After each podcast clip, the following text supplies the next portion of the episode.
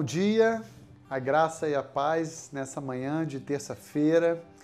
Espero que vocês estejam bem.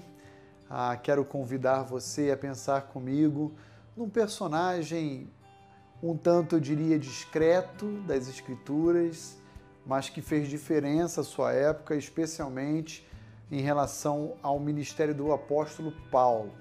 O nome desse personagem é Epafrodito. Provavelmente alguns daqueles que estão assistindo a devocional de hoje é, não se lembrem, não se recordem, sequer sabia que existia Epafrodito na Bíblia, mas está lá presente em Filipenses capítulo 2. Eu quero ler dos versículos 25 a 30 em relação ao testemunho que o apóstolo Paulo oferece desse grande servo do Senhor que impactou a sua geração, que contribuiu e fez diferença na vida e no ministério do apóstolo Paulo. Diz assim: Julguei, todavia, necessário mandar até vós Epafrodito, por um lado, meu irmão, cooperador e companheiro de lutas, e por outro, vosso mensageiro e vosso auxiliar nas minhas necessidades, visto que ele tinha saudade de todos vós e estava angustiado porque ouvistes que adoeceu. Com efeito, adoeceu mortalmente. Deus, porém, se compadeceu dele e não somente dele, mas também de mim, para que eu não tivesse tristeza sobre tristeza. Por isso, tanto mais me apresso em mandá-lo, para que, vendo-o novamente, vos alegreis e eu tenha menos tristeza. Recebei-o, pois, no Senhor com toda alegria e honrai sempre a homens como esse, visto que por causa da obra de Cristo chegou ele às portas da morte e se dispôs a dar a própria vida para suprir a vossa carência de socorro para comigo.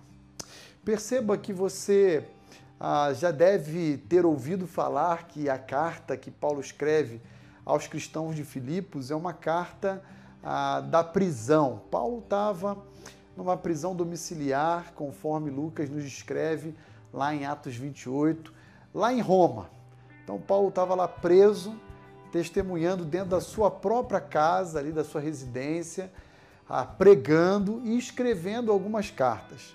Ele escreveu a carta aos Efésios, escreveu a carta aos Filipenses, escreveu a carta a, a Filemon também, a um indivíduo da região de Colossos e a própria carta aos Colossenses. Essas quatro epístolas foram escritas durante a prisão domiciliar de Roma, lá em Roma, de Paulo. Aqui nós temos Paulo reconhecendo o, e elogiando o trabalho, o desprendimento, a dedicação, a entrega sacrificial de Epafrodito de tal forma que ele diz assim no versículo 9 de Filipenses 2: Recebei-o, pois no Senhor com toda alegria, por causa da. Uh, e honrai sempre a homens como esse. Uh, perceba que uh, Paulo diz que Epafrodito adoeceu, ele ficou extremamente doente, beirando as portas da morte, e Paulo intercedeu a Deus pela vida dele, pela cura, para que não sobreviesse sobre ah, o apóstolo Paulo também tristeza, angústia profunda. E Deus ouviu a sua súplica, preservou Epafrodito, e agora então Paulo diz: honre a homens como esse. Ah, certamente, se Paulo não tivesse colocado o nome desse indivíduo na sua carta, nós jamais o teríamos conhecido, né? Mas veja o quão relevante, significativo e importante foi Epafrodito na vida do apóstolo Paulo. Agora, minha pergunta para você nesse dia é: o quão relevante você tem sido para a vida daqueles que estão ao seu redor, a começar da sua própria casa?